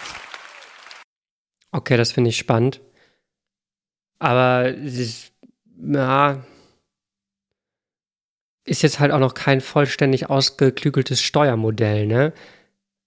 Wenn es einfach nur Steuersenkung für, für Geringverdienende ist, da kann man erstmal wahrscheinlich wenig gegen haben. Aber wenn dann gleichzeitig so Klimaschutz und weiß nicht, soziale, soziales Netz miterhalten werden soll, was man ja wahrscheinlich, in, was man ja, oder die Reste davon ja eigentlich auch ganz gut findet, wer müsste denn dann dafür bezahlen? Vielleicht Leute mit riesigen Einkommen, vielleicht Manager? Ich weiß nicht, vielleicht kommt er noch auf die zu sprechen. Das kostet nicht viel Geld. Hm. Nach meiner Überzeugung nach meiner Überzeugung, liebe Freundinnen und Freunde, nach meiner Überzeugung führt eine verbesserte individuelle private Einkommensperspektive auch zu einem anderen Konsumverhalten. Also die Mehrwertsteuer mal kurz zu senken, da halten die Leute das Geld zusammen. Aber man weiß, auf Dauer gibt es eine verbesserte Einkommensperspektive. Da kommt ein Kaufkrafteffekt zum Tragen. Hm. Armin Laschet, der Ministerpräsident von Nordrhein-Westfalen, hat sich gerade geäußert zum äh, geplanten Ende der Reifenproduktion von Continental in Aachen. Und er hat öffentlich appelliert an das Unternehmen, das Werk doch bestehen zu lassen. Wir haben einen großen Strukturwandel in der Automobilbranche. Völlig klar. Continental glaubt nun, es braucht zukünftig weniger Reifen, also schließen sie ein Werk. Und jetzt appelliert der nordrhein-westfälische CDU-Ministerpräsident. Ja, wir haben einen Strukturwandel aufgrund neuer Antriebe. Aber gegenwärtig, liebe Freundinnen und Freunde, erleben wir doch überall, zuletzt Frau von der Leyen mit neuen CO2-Grenzwerten oder Peter Altmaier in Deutschland, dass systematisch einer Schlüsselbranche wie dem Automobilbau nicht nur das Leben schwer gemacht wird, es wird ihm geradezu das Überleben schwer gemacht. Schon ist die Rede davon, dass es gar keinen Verbrennungsmotor geben soll. Im nordrhein-westfälischen Kommunalwahlkampf, wie oft haben wir grün-schwarze und schwarz-grüne Konstellationen gesehen, gesehen, die bewusst eine Politik nicht für Radwege oder für öffentlichen Personennahverkehr gemacht haben, sondern explizit gegen das Auto. Dann darf man sich doch nicht wundern, wenn dieser Strukturwandel eben zu Lasten auch der Beschäftigten geht. Wenn tausende Familien, die abhängig sind von einem gut bezahlten Arbeitsplatz und den sie als sicher geglaubt haben, diesen Job tatsächlich verlieren. Armin Laschet, seine Sorge um Arbeitsplätze kann ich verstehen. Aber er sollte sich nicht an das Management von Continental wenden, sondern er sollte sich an die Präsidentin der, der äh, EU-Kommission und an den CDU-Wirtschaftsminister wenden, denn die gefährden Arbeitsplätze, die CDU gefährdet Arbeitsplätze in der Automobilbranche. Also erstmal muss man ja äh, muss man es ja schon irgendwie einfach mal kurz sacken lassen, dass hier die CDU als Buhmann dargestellt wird wegen zu rigoroser Klimamaßnahmen. Ist auch so, in was für einer Welt leben wir hier eigentlich? Ähm ja, ihr, ihr hört es ihr hört's gerade, wie es sagt. Ähm ich weiß halt noch nicht so richtig, wie ich jetzt dazu stehe. Auf der einen Seite kann man jetzt auch nicht, also Lindner, es ist ja so ein bisschen es ist ja hart an der Grenze zur Dino-Politik, wenn er jetzt einfach sagt, die Werke gibt es schon immer, das ist eine Schlüsselbranche schon immer und da muss die jetzt auch für immer weiter bestehen. Man braucht ja den Wechsel, sonst ist halt irgendwann, sonst ist halt irgendwann Klimawandel, Kippmomente aus die Maus. Aber es fällt mir halt sehr, sehr schwer, so praktisch Leuten, die dann den, die dann die Autobranche hart anpacken, ähm, denen, denen da irgendwie eine große Schuld beizugeben. Ich glaube ja, eigentlich ist das Problem dieses Konzept, ist das Problem dieses Konzept von Schlüsselindustrie, dass das irgendwie auf noch auf so eine Art Nationalwirtschaft, wo so in so einer halbglobalisierten Welt beruht, wo wo so der Kapitalismus noch so ein wohlwollender Kapitalismus ist und die und diese Schlüsselindustrien halt eine unglaubliche Macht im Staat entfalten, dafür allerdings auch im Staat sehr, sehr viel zurückgeben. Durch Arbeitsplätze, durch Steuern, durch einfach auch diese ganzen Stiftungen, Volkswagen Stiftung und so weiter und so fort. Und ich glaube, dieser Deal funktioniert halt nur, wenn die, also dieser Deal von wegen so dieser staatlichen Vorzugsbehandlung für diese riesen Schlüssel, für so Schlüsselbranchen, wenn sich diese Schlüsselbranchen da auch mit so einer gewissen, Achtung, FDP-Wort, Verantwortung, ähm, die sich mit einer gewissen Verantwortung dem dem stellen. Und weiß nicht, Dieselskandal, wo ist da die Verantwortung? Riesige Abfindungen für Leute, die in diesen Skandale verwickelt sind, wo ist da die Verantwortung? So, trotz, obwohl, weiß nicht, seit wann gibt es den Bericht des Club of Rome? Obwohl man schon seit tausend und drei Jahren weiß, dass die Zukunft der Mobilität nicht der Verbrennungsmotor ist, an der Front einfach so die an, an der Front einfach mit den Füßen zu schlurfen, E-Mobilität einfach anderen Firmen zu überlassen, obwohl doch gerade diese Schlüsselbranchen das Geld, das Kapital für ähm, Forschung und so weiter und so fort und auch die Marktanteile hätten, um da irgendwie was voranzubringen. Das haben sie alles nicht gemacht. Und das dann, und wenn dann selbst selbst die CDU, die Dino-Partei ohnegleichen, selbst wenn die dann anfängt zu sagen, so, sorry, Autoindustrie, Schlüsselindustrie hin oder her, jetzt ist einfach mal Schluss mit lustig, dann sehe ich da halt vor, zuerst die Schlüsselindustrie in der Verantwortung, ihrem Ruf gerecht zu werden.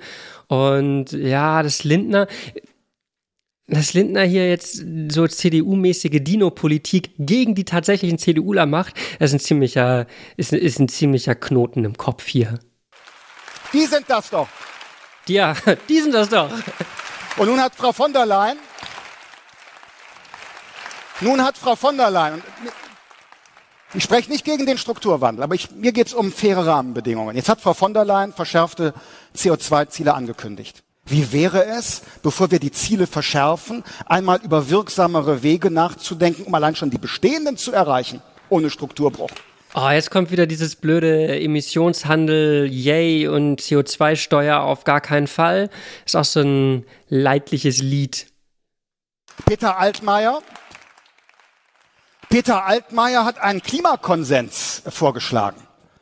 Ja, da sind wir sofort dabei, weil das haben wir vor ein, zwei Jahren ebenfalls angeregt, äh, zu so etwas zu kommen. Er hat aber auch zugleich Vorstellungen, wie das so aussehen soll. Kleinteiligste Regelungen für jeden wirtschaftlichen Bereich. Und auf Basis eines jeden Jahres will Peter Altmaier jetzt tonnengenau für jeden Lebensbereich festlegen, wie viel CO2 eingespart werden soll. Für jedes Jahr und jeden Lebensbereich tonnengenau planen, wie viel CO2 eingespart werden soll. Die Sowjetunion ist an Fünfjahresplänen gescheitert. Peter Altmaier kommt jetzt nun mit Einjahresplänen. Das hat mit sozialer Marktwirtschaft nichts mehr zu tun. Das ist gelenkte Staatswirtschaft. Okay, keine Ahnung, ob es stimmt, aber es ist schon, es ist, es ist schon eine sehr lustige Pointe hier mit der Sowjetunion. Wir hier hineingehen. Und deshalb Deshalb, liebe Freundinnen und Freunde, deshalb, liebe Freundinnen und Freunde, ich werde mit äh, Lukas Köhler, unserem Klima ja, ich bin übrigens so die, diese tonnengenau, also wenn die CDU anfängt, tonnengenau CO2 zu verteilen, dann klingt das für mich immer so, als würden die einfach in ihren, in ihren Wahlkreisen äh, den Leuten, die, die ihnen ihre Direktmandate äh, ermöglichen, da einfach noch ein bisschen, bisschen die Poperze buttern. Klimaexperten mit Herrn Altmaier einen Kaffee trinken aber äh, wie 2017, auch 2020 stehen wir nicht zur Verfügung für vorgezogene schwarz-grüne Koalitionsverhandlungen. Sondern wir haben einen anderen inhaltlichen Ansatz. Wir haben einen anderen inhaltlichen Ansatz. Wir sehen auch den Klimawandel als eine Menschheitsherausforderung, aber zugleich auch als eine technologische Chance.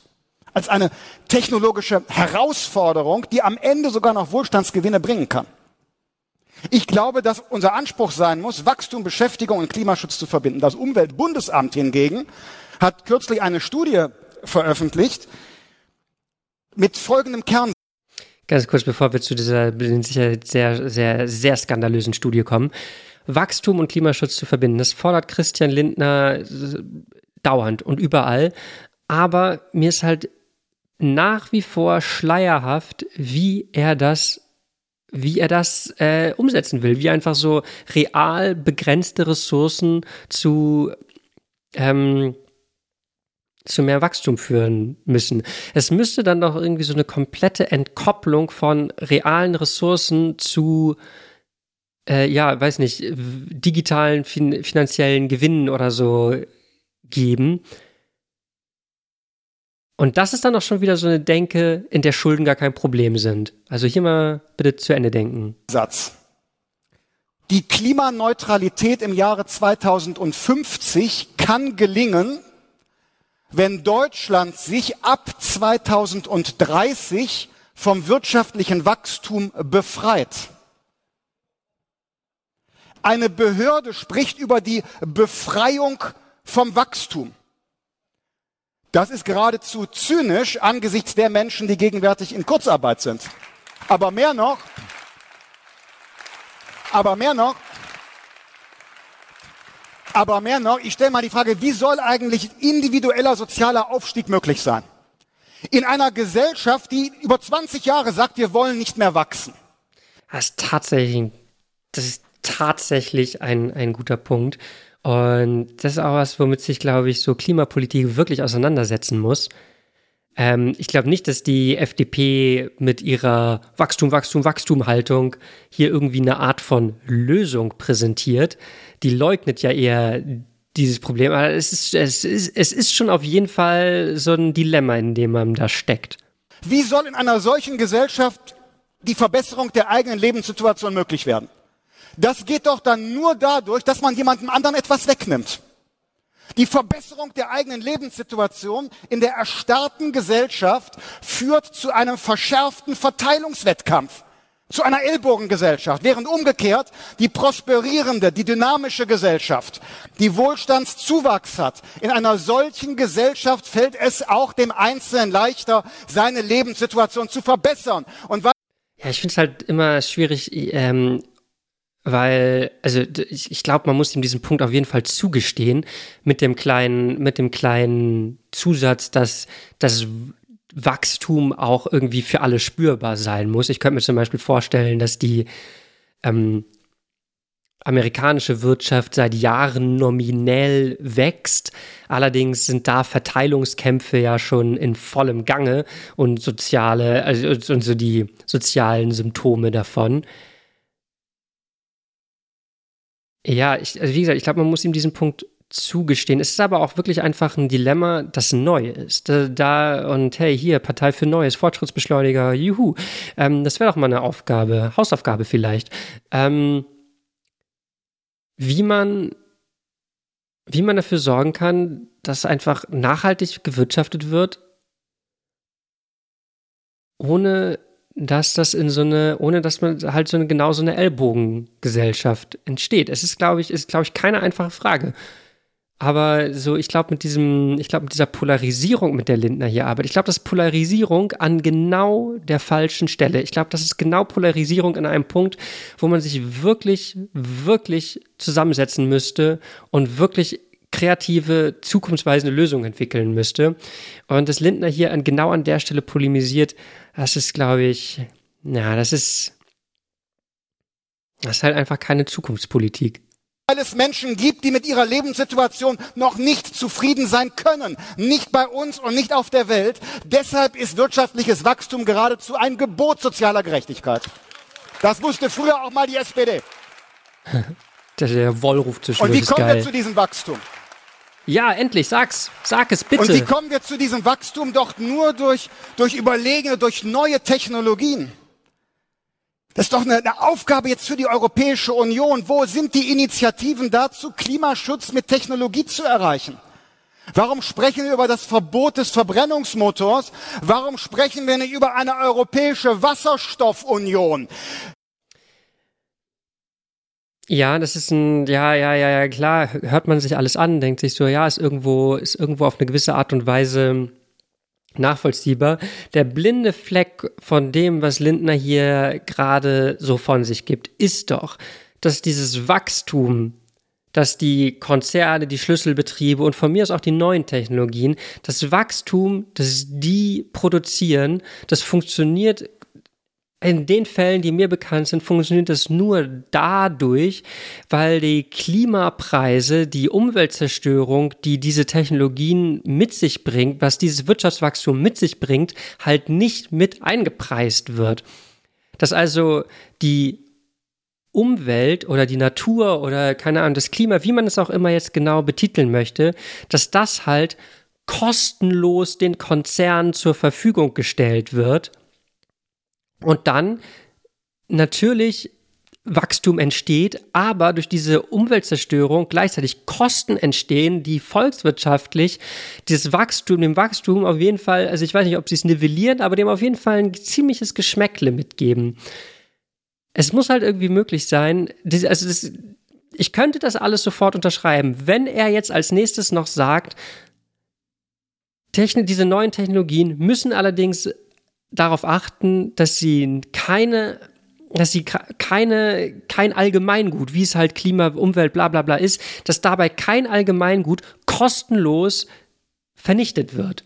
Naja, Daimler will jetzt LKWs bauen, die schon im Jahr 2030 mit Wasserstoff verkehren, weil das die überlegene Technologie ist. Also sorgen wir dafür, dass grüner Wasserstoff wettbewerbsfähig ist, damit nicht Herr Altmaier ThyssenKrupp verstaatlichen muss, sondern damit es für ThyssenKrupp grünen Wasserstoff gibt, damit die wettbewerbsfähig wirtschaftlich grünen Stahl produzieren können. Produzieren wir doch Wasserstoff an den Stellen in Europa, wo es Sonne gibt. Liebe Freundinnen und Freunde, wenn jetzt so viel also wenn ich wohlwollend wäre, dann würde ich in das, was er gerade gesagt hat, das reinlesen, was ich mir gerade gewünscht habe. Aber ich glaube, es ist eher so ein bisschen, sagen wir mal, es ist anschlussfähig aneinander. Geld auf dem Tisch liegt, 750 Milliarden Euro, dann nutzen wir die doch für Projekte, die uns nach vorne bringen. Produzieren wir doch durchaus mit öffentlichen Investitionen angeschoben grünen Wasserstoff in Süditalien. Und den bringen wir, machen wir mit Solarenergie, weil die haben ja Sonne. Und den bringen wir zu uns und nutzen den im Wasserstoffbus, im Wasserstoff-LKW oder zur Produktion von Stahl. Die Wasserstoffunion, das wäre eine Belebung der wirtschaftlichen Entwicklung, nicht nur im Süden, die Nachholbedarf haben, sondern es wäre auch bei uns eine Erleichterung der Transformation. Es würde gelingen, Wohlstand und Wachstum mit Ökologie andererseits zu versöhnen. Wo sind solche Initiativen? Das ja, das hat mich jetzt tatsächlich ein bisschen abgeholt, ein bisschen überzeugt. Ich glaube natürlich nicht, dass die FDP dazu in der Lage wäre, das, ähm, das tatsächlich klimaneutral hinzu, hinzubiegen. Also zumindest nicht, wenn das das rhetorische Fundament dafür ist. Ähm, aber ja, das viele, das hat, hat bei mir auf jeden Fall viele Knöpfe gedrückt. Europäische Lösungen, so nicht in irgendwelchen nationalen hier Versteifungen, auf irgendwelchen nationalen Versteifungen beharren. Es hat hier irgendwie das Neue, die Zukunft, den Wasserstoff. Ja, ist schon viel Schönes bei, viel Schönes bei.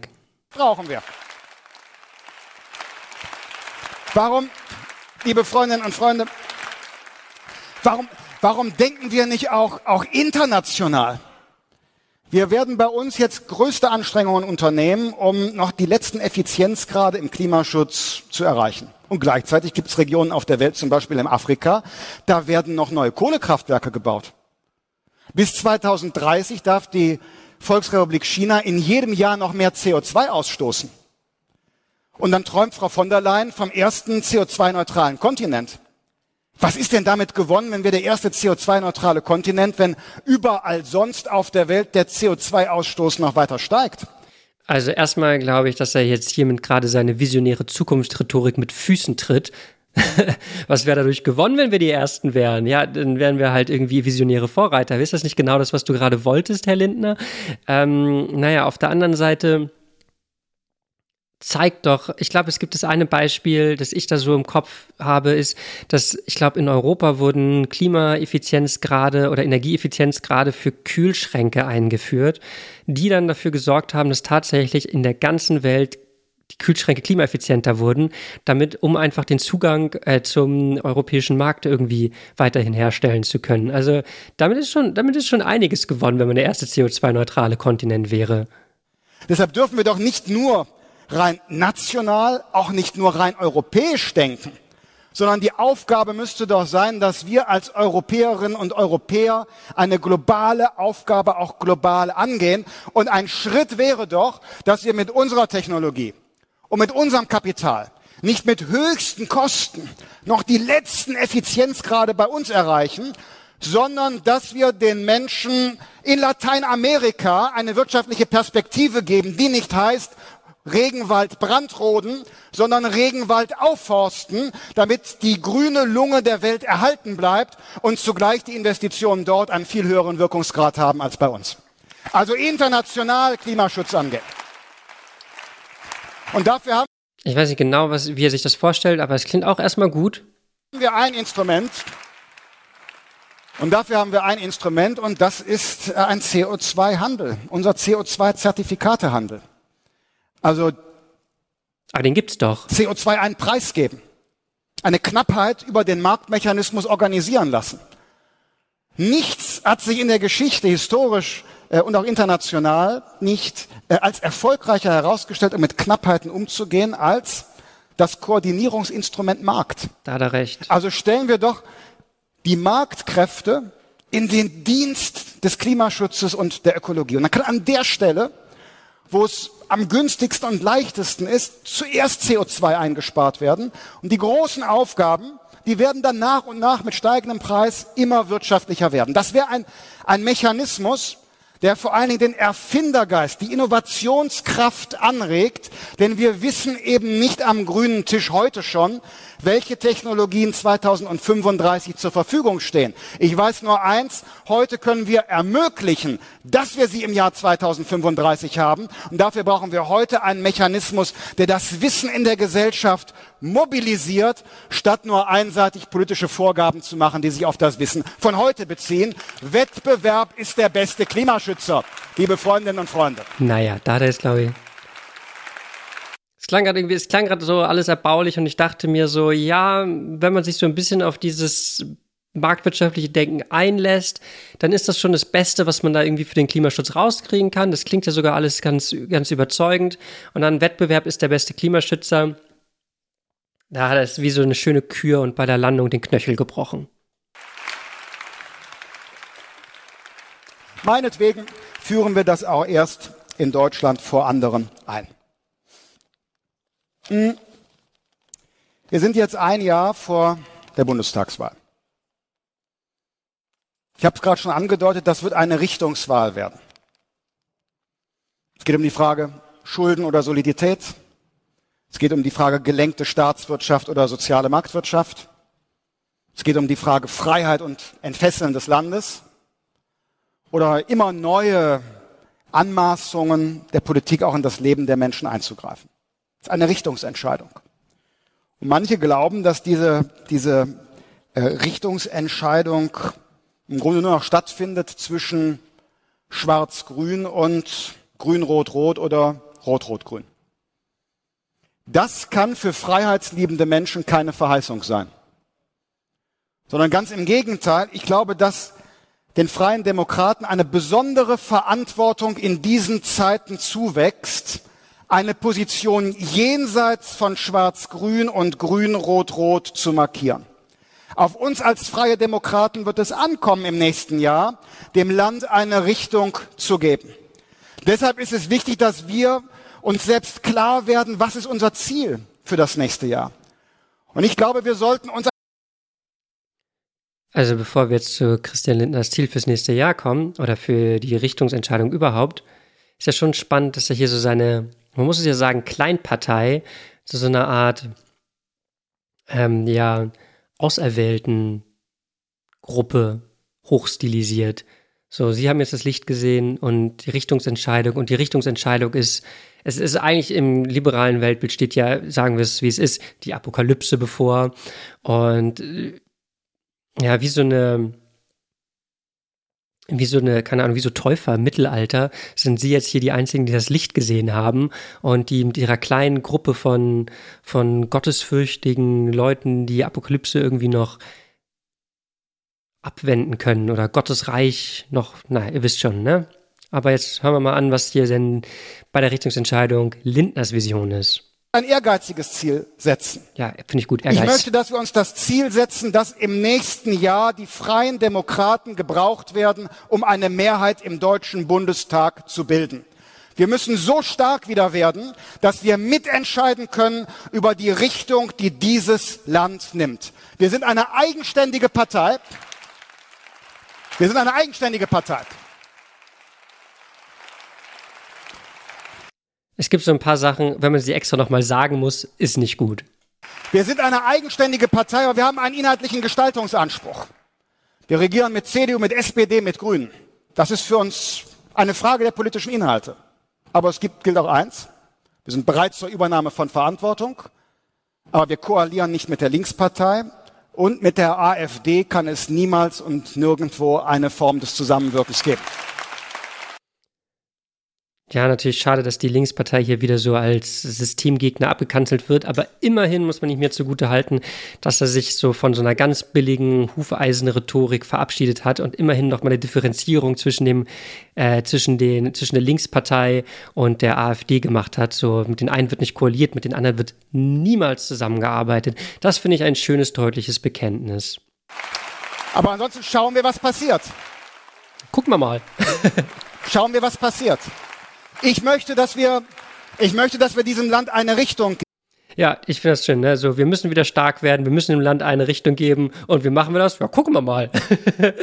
Kennt man ja. Also äh, die Zitate in den Zitatesammlungen sind ja immer so: Julius, Julius Caesar, gucken wir mal. Napoleon, ja, gucken wir mal. Ne?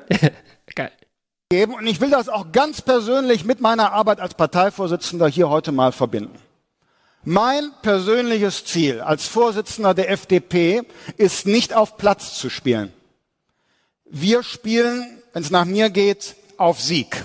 Jeden Morgen, wenn ich aufstehe, liebe Freunde von jeden Morgen, wenn ich aufstehe, jeden Morgen, wenn ich aufstehe und sehe, was Olaf Scholz und Peter Altmaier so machen, habe ich neue Motivation zu sagen, wir wollen im nächsten Jahr dafür sorgen, dass eine andere Wirtschafts- und Finanzpolitik und insgesamt eine zukunftsorientierte Politik in unserem Land gemacht wird. Jeden Morgen ist das mein Gefühl. Glaube ich ihm sofort. Also ich glaube, ich glaube tatsächlich, dass Christian, also das ist auf jeden Fall der Vibe, den ich so ein bisschen aus seiner Autobiografie mitgenommen habe, dass er dass er, dass er viele Gefühle hat, die ähm, sehr stark von diesem politischen Leben motiviert sind. Und ich finde es natürlich auch schön, dass er hier sich hier so als schwarzen Ritter gegen die, gegen die C GroKo, äh, gegen das GroKo-Establishment ähm, inszeniert. Und wie so ein, wie so ein Kriegermönch, der nur von seinem Wunsch beseelt ist, eine bessere Zukunft, eine marktgläubige Zukunft zu machen und hier die Ungläubigen vom Thron zu stupsen. Und das ist mein Ziel als Vorsitzender. Das ist mein Ziel als Vorsitzender. Jetzt wird, jetzt wird ja auch im NRW-Kommunalwahlkampf, ich weiß das doch, da wird immer gesagt, ja, wollt ihr jetzt doch regieren? Das ewige Jamaika. Kein Interview kommt aus ohne Jamaika.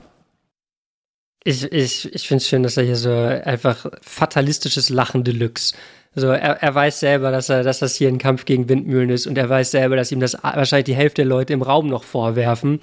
Und nee, er muss, er muss darauf zu sprechen kommen und ja. Und es, es ist einfach, ja, wie soll man sagen, es ist nicht ganz Galgenhumor, aber es ist schon sehr fatalistisch, dieses Lachen gewesen. Und immer so die Frage, ja, haben Sie es endlich eingesehen? Geben Sie endlich zu, dass es ein Fehler war. Und ich muss ehrlich sagen, ihr habt die Frage jetzt unendlich oft beantwortet und ähm, die Antwort ist noch immer gleich. Nein, ich sehe es nicht als Fehler, aber wenn wir unter uns, wenn wir unter uns ganz offen sind mal, paar Dinge würden wir schon anders machen als beim letzten Jamaika. Ich glaube, 14 Tage warten wäre besser gewesen als vier Wochen. Und ich würde auch den speziellen Jamaika-Abend etwas anders gestalten. Ja. Moment, ihr wisst ja noch nicht wie. ihr wisst noch nicht wie. Also nicht, dass ihr jetzt den Zwischenapplaus gleich bereut. Wie würde ich den gestalten? Wir saßen ja seinerzeit zusammen in der Verhandlungsdelegation und sagten, nein, es geht nicht. Und ich würde es heute etwas anders machen. Ich würde heute an der gleichen Stelle zum gleichen äh, Zeitpunkt ähm, an die Öffentlichkeit gehen. Nur ich würde dann sagen, es gibt fünf große Punkte. Solidaritätszuschlag, Digitalministerium, Bildungsreform, Einwanderungsgesetz, andere Energiepolitik. Da kommen wir nicht zusammen. Und bei den fünf großen Punkten haben wir kein Einvernehmen, weil wir wollen jedenfalls dies, das, jenes. Und dann würde ich sagen, deshalb brauchen wir eine zweitägige Denkpause, ob das hier überhaupt noch Sinn macht. Dann hätte nämlich zwei Tage die deutsche Öffentlichkeit über die Forderungen der FDP diskutieren können. Entweder ist ja überhaupt so ein Traum von, von der kleinen Partei FDP, dass die deutsche Öffentlichkeit mal wieder über FDP-Vorschläge diskutiert wären dann die anderen eingelenkt und wir hätten wenigstens drei bekommen oder die deutsche Bevölkerung hätte gewusst, warum wir es verlassen. Denn wenn ich mir eins nicht habe vorstellen können, ist, dass einem die Kommunikation über eine solche politische Entscheidung so von den Mitbewerbern aus der Hand genommen worden ist. Und das würde ich deshalb anders machen und würde Deutschland sprechen lassen über die Punkte, warum wir ausgestiegen sind. Ah, da haben wir sie wieder, die Debattenkultur, die hochgehalten wird und dass ihm das so aus der Hand genommen wird. Ja, echt, wahrscheinlich hat er noch ein bisschen offensiver sein, sagen, das also in dem politischen Betrieb ist ja auch, also bei im, im, Sport ist es ja nicht die Schuld des gegnerischen Teams, wenn sie ein Tor schießen. Das ist halt deren Aufgabe. Und genauso ist es ja auch im politischen Betrieb so ein bisschen die Aufgabe der anderen Parteien, Lindner zu versuchen, die Kommunikation aus der Hand zu nehmen. Und und ähm, ich weiß,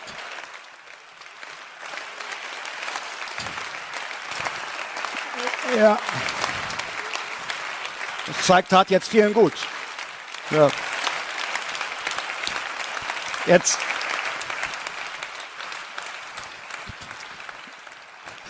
Jetzt weiß ich, muss ich mich auf viele längere Gespräche mit Marco Buschmann ähm, einstellen, der dann sagt, Mensch, du kannst doch nicht die Verhandlungstaktik für das nächste Mal schon auf dem Bundesparteitag verraten. Aber ich glaube, beim nächsten Mal wird das ohnehin ganz anders sein, weil die handelnden Personen äh, sich verändert äh, haben werden. Ich bin heute ja der dienstälteste amtierende Parteivorsitzende in Deutschland, äh, wie ihr wisst. Alles andere hat sich verändert. Neue Wo ist die Jugendlichkeit hin, ne?